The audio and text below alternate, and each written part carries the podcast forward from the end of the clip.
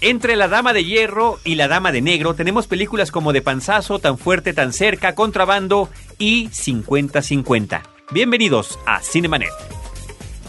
El cine se ve, pero también se escucha. Se vive, se percibe, se comparte. Cinemanet comienza. Carlos del Río y Roberto Ortiz en cabina. www.frecuenciacero.com.mx es nuestro portal principal, el portal donde tenemos una gran diversidad de podcasts de diferentes temas. Este es el dedicado al mundo cinematográfico. Yo soy Carlos del Río y saludo a Roberto Ortiz. Carlos, en esta ocasión mencionaremos una de las películas eh, que estuvieron en la recta final del Oscar, pero al mismo tiempo, y es importante señalarlo, una película mexicana documental de Juan Carlos Rulfo. ¿Qué te parece si arrancamos justamente con esta cinta que le brindó su tercer Oscar a Meryl Streep después de 17 nominaciones, La Dama de Hierro de Iron Lady, una película que está dirigida por Philly Lloyd, una mujer que se ha desempeñado principalmente en la dirección teatral, que ya tiene una película previa que es Mamma Mía, también con Meryl Streep, y que ahora nos presenta esta historia sobre Margaret Thatcher, esta líder de la Gran Bretaña, una cinta importante que parte, eh, una cinta sobre un personaje importante de la historia contemporánea, que parte además de una especie de presente donde ya vemos a Margaret Thatcher anciana, senil, con problemas de memoria, con eh, problemas de fantasías y que viene una serie de flashbacks que nos presenta algunos momentos de su vida. Sí, estamos eh, de nueva cuenta ante una actuación por parte de Meryl Streep de riesgo, una mujer que no se detiene y que le proponen o ella se entusiasma por este proyecto, un proyecto en donde hay eh, una dificultad de que el logro sea contundente. En principio, Carlos, porque ella tiene que interpretar a Margaret Thatcher cuando ella está al frente en el gobierno eh, de Gran Bretaña como mujer madura y luego ya siendo anciana y en el rostro como mujer senil, pues hay un trabajo de maquillaje donde todavía la tecnología no ha llegado del todo a la perfección. De tal manera que aquí sí encontramos, me parece, un buen trabajo de maquillaje, en donde no solamente por eso la actriz se ve bien, sino porque tiene que manejar convenientemente, de acuerdo al rictus eh, de su rostro, no solamente cuando ella está en activo como primera ministro, sino al mismo tiempo cuando ya es una mujer de edad avanzada. Estamos ante un gran trabajo actoral por parte de Meryl Streep, eh, muy merecido este Oscar, pero qué curioso, estamos ante una película mediocre, como me parece que también es mediocre la película anterior de la directora que tú mencionaste, porque la otra tenía el atractivo obviamente de la música de ABBA y demás. En esta película me parece que se salva muy poco. Es una película que nos remite de manera fragmentada a momentos de la vida política de eh, Margaret Thatcher como gobernante en este país. De tal manera que esto no es sustento esto no eh, resulta contundente, porque son pasajes que se manejan de manera acrítica sin realmente darle un peso a cada una de estas situaciones que ella vive, salvo momentos en donde realmente vemos el temple, el carácter, el manejo dominante de ella como gobernante, cuando pone en ridículo a uno de los eh, principales políticos en ese momento del país ante eh, todo el cuerpo de gabinete cuando están tratando asuntos neurálgicos del país. Ahí es donde me parece que la película se pierde, realmente resulta de una gratuidad eh, todos estos pasajes eh, de ella ante eh, lo que es su decisión con respecto a ciertas huelgas mineras, con lo que va a hacer la guerra en las Malvinas, todo eso pareciera que sale sobrando, ni siquiera como un registro documental tenemos una buena aproximación. Para rematar, lo que salva a esta película es el trabajo magistral, actualmente hablando, del strip. Estoy de acuerdo contigo, Roberto, en la mayoría de las cosas que has comentado. Es una película que estas eh, viñetas que nos presentan no nos dicen nada en específico sobre su labor como gobernante. De repente siento que, sobre todo a los que no estamos, somos conocedores de la eh, historia con detalle de la Gran Bretaña de aquellos tiempos, puede que no tengamos todas las piezas del rompecabezas y como que la película no, no termina de tener un punto. ¿Cuál es el punto de, de, o sea, qué es lo que nos quiso decir esta directora con este guion sobre Margaret Thatcher? No lo sé, ¿es para que sintamos repulsión por ella o es para la que la queramos o qué? O sea, no, en, no me queda ningún claro cuál es el motivo, para qué se hizo esta cinta. Sin embargo, efectivamente lo dijimos en un episodio previo. Meryl Streep está más allá de la película. La película no está a su nivel. Ahora, yo rescato algunas otras cosas más de la película, porque la cinta no nada más nos narra cuestiones de su vida ya como gobernante, sino en momentos previos e inclusive en su juventud.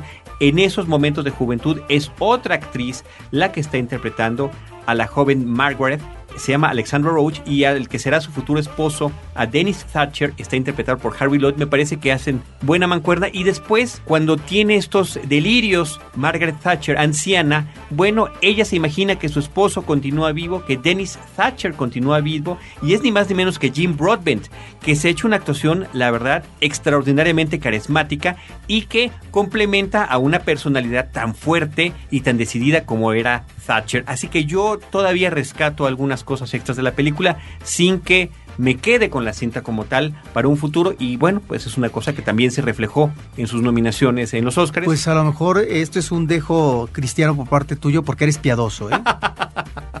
Muy bien. Con ese comentario de Roberto cerramos el capítulo de La Dama de Hierro de Iron Lady y nos vamos a una película mexicana, una película cuyo tema es extraordinariamente importante. Ya veremos qué nos dice Roberto Ortiz sobre la forma en la que se manejó. La cinta se llama De Panzazo. Es una película que en los créditos eh, dice que está dirigida por Juan Carlos Rulfo y después en un siguiente fotograma dice codirigida por Carlos Loret de Mola es una cinta que aborda el tema de la problemática de la educación en nuestro país. Diría yo que principalmente la educación pública, pero también se está refiriendo a las escuelas de enseñanza privada o particular y trata de ser vista desde diferentes eh, perspectivas tanto de la del sindicato como del gobierno federal, como de los gobiernos estatales, como de los padres de familia, como de los estudiantes, como de los maestros. Una película que trata de abordar mucho me llama muchísimo la atención que es el primer largometraje, corrígeme si estoy equivocado, Roberto Ortiz, primer eh, largometraje documental de Juan Carlos Rulfo, donde existe la voz en off. Él es uno de estos documentalistas que no está narrando lo que está sucediendo, que no nos está dando explicaciones, sino que la forma en la que se aproxima a las situaciones es a través de los personajes que le entrevista,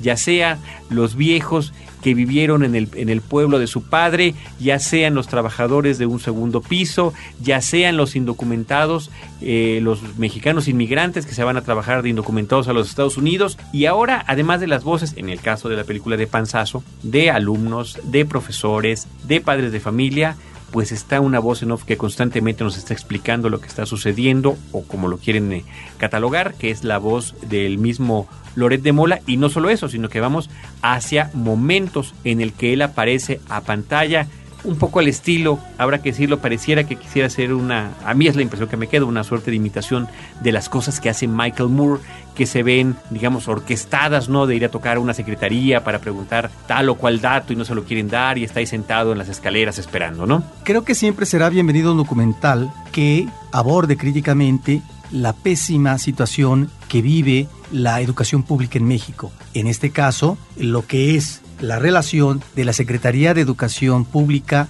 y el sindicato, el CENTE, por parte de su lideresa, que es el Bester Gordillo, y los resultados catastróficos a que nos ha llevado después, no de varios lustros, sino después de varias décadas. Eso me parece que será bienvenido eh, siempre y cuando esté bien sustentado. ¿Qué es lo que tenemos en este documental? Logramos uh, rescatar el oficio de Juan Carlos Rulfo en algunos momentos. Me parece que la información abruma, es una información que no solamente nos remite a la atmósfera en el salón de clases, donde vemos la presencia de maestros, de alumnos, de padres de familia, porque efectivamente la película está dividida en varios capítulos, uno que se refiere a los maestros, otro a lo que es eh, la institución educativa, a los alumnos eh, también y finalmente a los padres. De tal manera que está eso en términos de capítulos, es una información que maneja muchos datos estadísticos que son eh, contundentes, que algunos de ellos ya los habíamos eh, leído en algún reportaje o habíamos visto en, la televisión y que realmente eh, son estremecedores y que insiste esta película, que pareciera más un reportaje de Televisa que otra cosa, es, es una película donde nos deja esta reflexión sobre si no hay un cambio integral en la educación básica de este país, que está considerada lo que es la primaria y la secundaria, entonces eh, van a pasar generaciones para que realmente este país pueda recomponerse. Y una de las bases de la sociedad en un país, pues es su educación. Ahí eh, me parece que Carlos Loret de Mola tiene una presencia muy protagónica, yo diría que excesiva. Inclusive la película concluye en una especie de didactismo eh, una suerte de buenos deseos que me parece que no tendría por qué hacerlo y ahí es donde está ese tufo, si no moralista, si hay eh, un tufo que finalmente eh, resulta del todo aleccionador. Eso es lo que no me gusta. Me parece que Carlos Loret de Mola deja de lado la modestia y lo que le interesa es cobrar presencia. Bueno, me parece que ya tiene esa presencia física una y otra vez a través del documental, pero como si esto no bastara, ahí está también su voz en off. Y esta voz en off es muy contundente me parece que tendría que haberse manejado una voz más moderada eh, para el manejo de información que se está manejando, pero pareciera que estamos ante el padre que nos está diciendo lo que está mal, porque creo que pocas cosas están bien en el sistema educativo en este país. Están pues algunas situaciones que ponen en evidencia a los funcionarios y en este caso a la lideresa. En un primer momento me desagrada cuando Carlos Loret de Mola, efectivamente a la manera de un Moore, como tú dices, Carlos, va y toca las puertas de la Secretaría de Educación Pública preguntando a los policías que están de guardia en ese momento, oiga, pues yo vengo por un dato eh, informativo, ¿cuántos son los maestros en este país? Esa información me la deben. Y bueno, esto podría ser efectivamente eh, muy sensacionalista en el manejo protagónico por parte de Carlos Loret de Mola, sin embargo después lo que yo observo es que cuando vemos que está tocando las puertas de esta institución y la forma como lo recibe, o más bien como lo detienen, porque pareciera que una Secretaría de Educación Pública no es para todos, finalmente cualquier ciudadano tendría derecho para ir preguntar y por lo tanto cuando menos le tienen que abrir la puerta. Aquí los guardias hasta lo detienen cuando se dan cuenta que es el reportero del noticiero televisivo de mayor audiencia en la mañana, pues resulta que le tienen que abrir las puertas y lo tiene que finalmente recibir un funcionario y hasta el mismo secretario de Educación Pública. Cuando tú ves eso, entonces dices, claro, por eso el país está así, porque las instituciones se manejan como búnker y no hay estas puertas abiertas para dar la información debida al ciudadano. Pero no solamente al secretario de Educación Pública, sino también en el caso de la lideresa Gordillo, cuando se le pregunta y se le cuestiona, bueno, ¿cuál es el número de maestros que tenemos? Que no haya un padrón confiable al respecto de qué se trata. Ahí es donde finalmente encontramos estos déficits. Otra parte que me gusta es cuando Juan Carlos Rulfo edita y maneja los materiales discursivos de los diferentes presidentes de este país y de la lideresa que está desde la época instalada, ¿sí? Por el dedo que unge por parte de Carlos Salinas, bueno, pues desde entonces tenemos... Pero desde antes presente inclusive con desde López Portillo. desde antes, eh, con López Portillo efectivamente, que no ocupaba el cargo eh, principal, pero que con Salinas eh, le dan el golpe maestro a Jongitud Guerra, que era el líder vitalicio. Bueno, ahí lo que observamos, Carlos, este es manejo de contubernio, de intereses entre las instituciones y entre el sindicato, que finalmente se vuelve un juego perverso porque todo en detrimento de la educación básica de este país y de estos resultados catastróficos. Ahí está, me parece, este lado importante del documental en donde a lo que está invitando es a reflexionar y a que en algún momento el gobierno tome medidas. No se trata de darle el golpe maestro en el próximo sexenio a esta mujer como si todo acabara ahí porque parece ser que también a lo mejor el documental tiene esta parte eh, política que no descubre con respecto a estos golpes que está recibiendo actualmente el Bester Gordillo en su partido, en el sindicato, en donde pareciera que es eh, ya una lideresa apestada y que el próximo sexenio no le va a dar cabida o seguramente vamos a encontrar a otro líder. Estamos entonces ante un documental desigual, eh, Carlos, en donde hay datos, pero también hay otros que finalmente, ¿por qué no trata el documental? ¿Por qué no se remite, en términos de la información, a esos eh, dineros escandalosos, a esas partidas que el gobierno federal arroja al sindicato y del cual el sindicato no entrega cuentas y que se encubre por el hecho de ser sindicato cuando finalmente se trata de un presupuesto, de, de una asignación de recursos que deviene de lo que es la aportación pública. Es efectivamente un eh, documental desigual, Carlos, y me parece que solamente en ciertos momentos vemos el oficio, vemos el trabajo contundente de un Juan Carlos Rulfo. Yo diría que está en esos momentos como de acercamiento lo que es el lado humano de un alumno, de un buen maestro, etcétera, o en algunos momentos su toque creativo, a lo mejor no del todo logrado, cuando vemos a un estudiante que está caminando dificultosamente en las arenas del desierto, es decir, estas arenas son movedizas y por lo tanto esa dificultad pareciera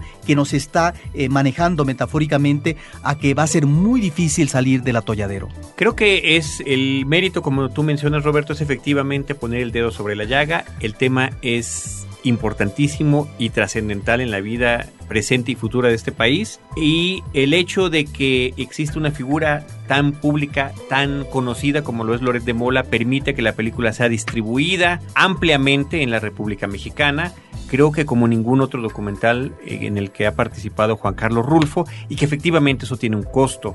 Tiene un costo con la cuestión creativa, tiene un costo con la cuestión informativa. He leído también muchas críticas sobre la poca investigación de fondo que hay o que se puede manejar en la película. Yo ni siquiera creo que ese sea el objetivo del documental. El objetivo es que ciudadanos comunes y corrientes como nosotros, digamos, caray, la situación está espeluznante. Y me gusta mucho encontrarme con el Juan Carlos Rulf que comentamos justamente en esta serie de escenas en las que estamos viendo a personajes como la mamá o el estudiante, particularmente la cuestión de los estudiantes, y otras en donde él eh, brinda cámaras a jóvenes para que ellos mismos hagan sus propias grabaciones dentro de sus escuelas, hacia sus compañeros, hacia sus profesores, que después él las edite como parte de este documental.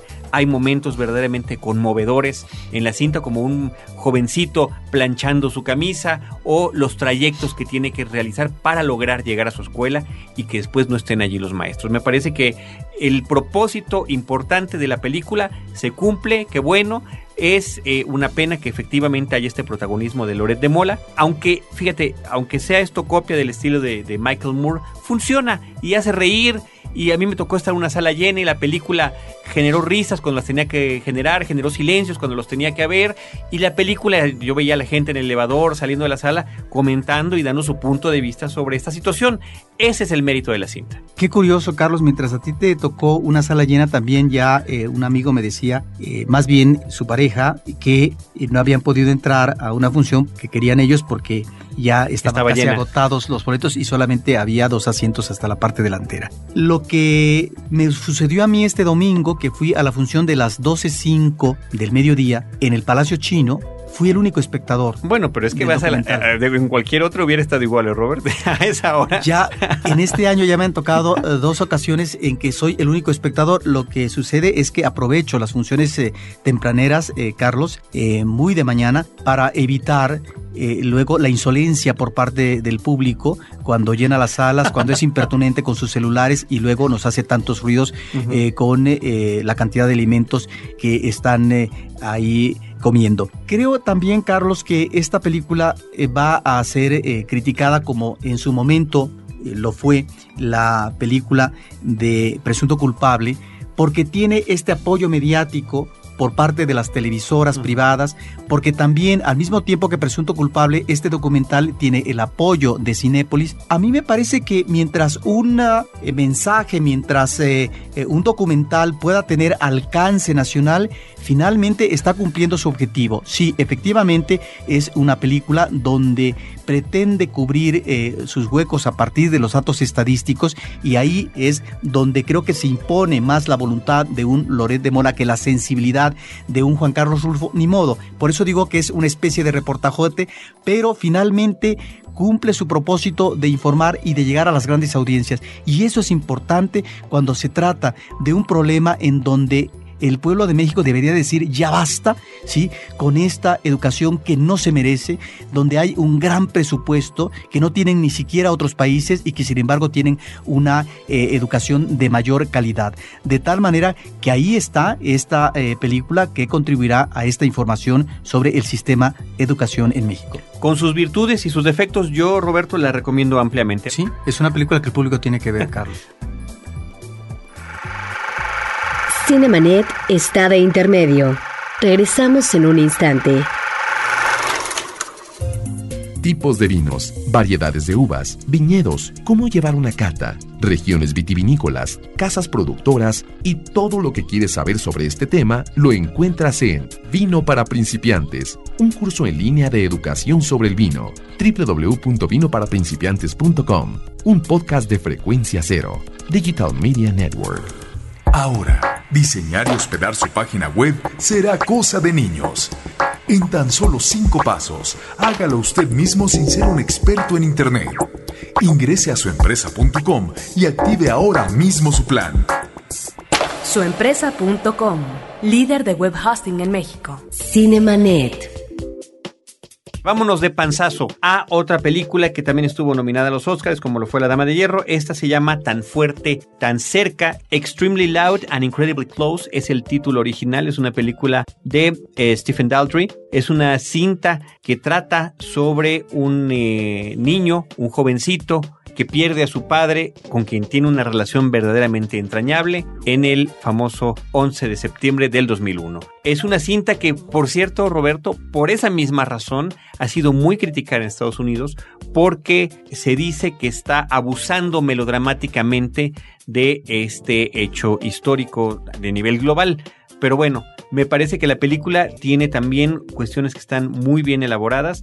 Hay una cuestión eh, con el eh, protagonista, es un joven que se llama Thomas Horn, su personaje se llama Oscar Shell, que es el, absoluto protagónico de la cinta. Es un eh, joven que no está forjado en la actuación, sino que más bien fue un descubrimiento de un programa de concurso televisivo en Estados Unidos. Es un niño que es pues muy sociable, muy inteligente y que son estas las, las expresiones que hace en la película y que a algunos les puede caer muy bien y que he notado que a otros les cae muy bien mal. Es uno de esos niños que puede polarizar a las audiencias. Bueno, eh, no solamente es excesivo el entorno del 11 de septiembre como detonador de una crisis que va a vivir este eh, niño ante eh, la pérdida de uno de sus pilares.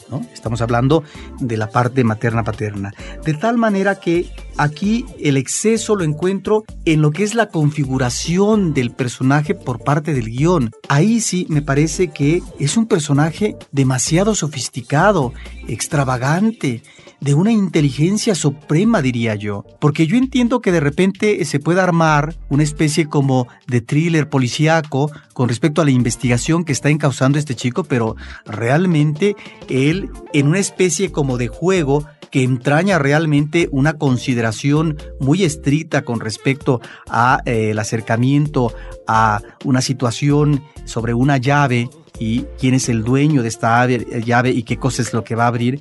En esta crisis lo que el niño está viviendo es esta ausencia paterna y me parece que luego esta otra presencia de un anciano eh, que de alguna manera va a ser una especie como de complemento y rescate de esa situación difícil que vive el niño y que le lleva inclusive al grado de rechazar de una manera tajante a la madre, eso me parece que está bien dramáticamente hablando, pero el personaje del niño es eh, un personaje estrambótico que yo no me lo creo. Y que a mí sí me gusta cinematográficamente, a eso me refería justamente Roberto. Sabes que esos son ese tipo de personajes que no puede existir en la vida real, pero que lo crees en la pantalla grande, o en tu caso no lo puedes efectivamente no creer.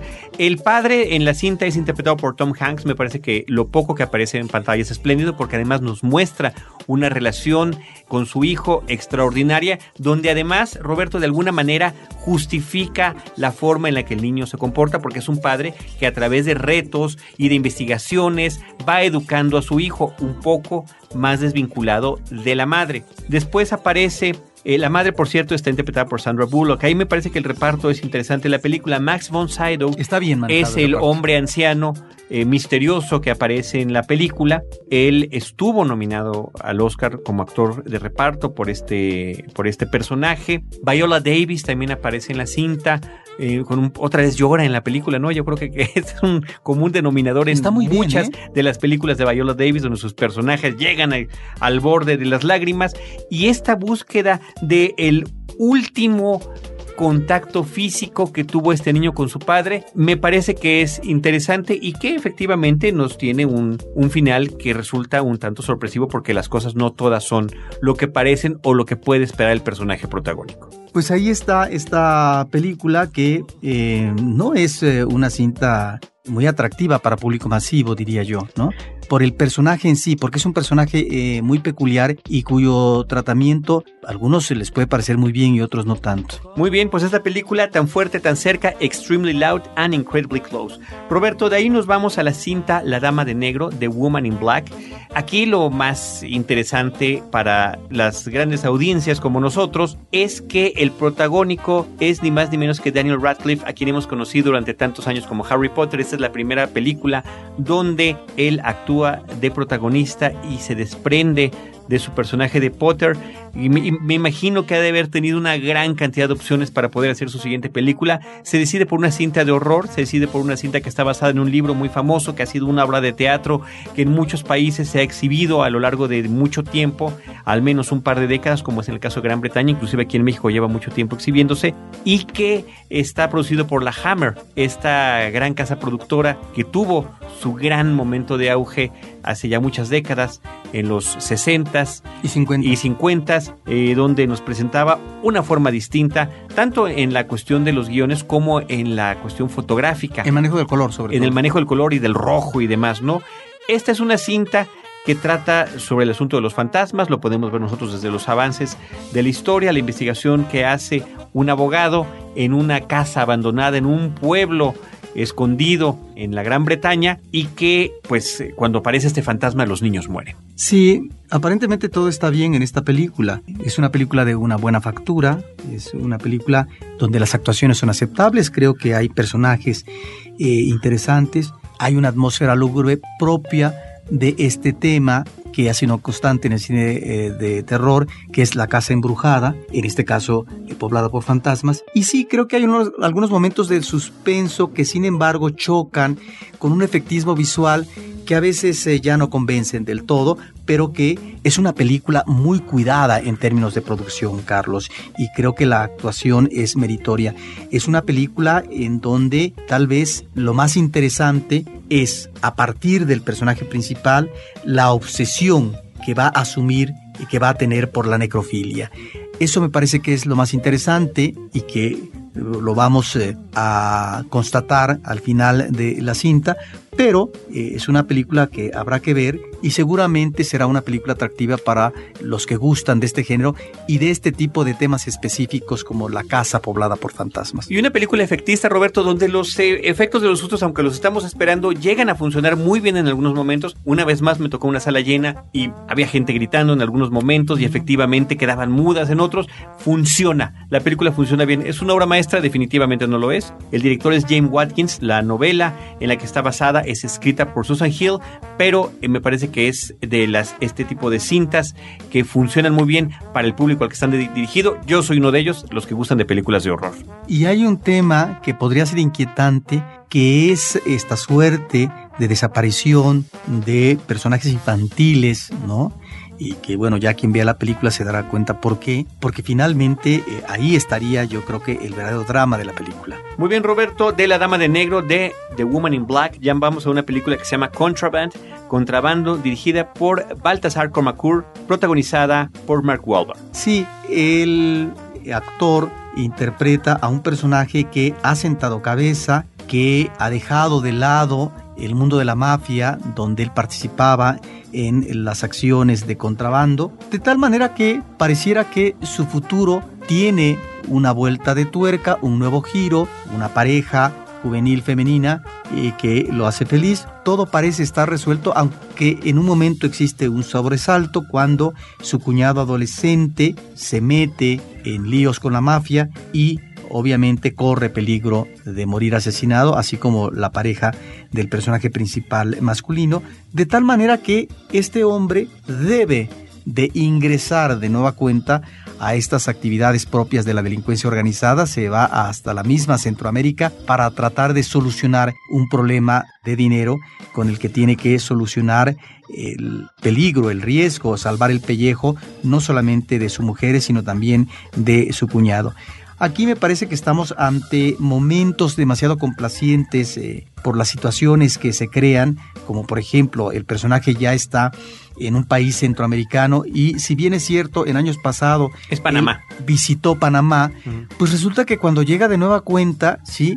Pareciera que la ciudad la conoce como la palma de su mano y que subiéndose una camioneta fácilmente va a encontrar cuál es el refugio de un personaje interpretado por Diego Luna que se dedica a la delincuencia organizada como si finalmente los grandes capos como lo sabemos aquí en México estuvieran retratándose con todo el público y dando a conocer sus grandes refugios, ¿verdad? Para que la policía finalmente eh, los, los detenga. Parece que errores de ese tipo que son elementales y luego la manera como eh, articula y soluciona y remata los problemas que va enfrentando el personaje eh, no, no son del todo convincentes. No es una buena película como thriller eh, de aventuras eh, que están tratando una situación de la delincuencia organizada, Carlos. La película es un remake de una cinta del 2008 islandesa que se llama Reykjavik Rotterdam y el dato curiosísimo es que el protagonista de la película, Baltasar Kormakur, es el que ahora dirige este remake ya de corte hollywoodense y que también aparece en la película Kate Beckinsale. Muy bien, Roberto, de contrabando nos vamos ya a la última película que vamos a comentar en esta ocasión. La película se llama 50-50, 50-50, un número que se remite a las posibilidades de vivir o morir que tiene un joven de menos de 30 años cuando descubre que tiene cáncer. Es una película que está eh, narrada en un tono tragicómico que en pantalla funciona muy bien, Roberto.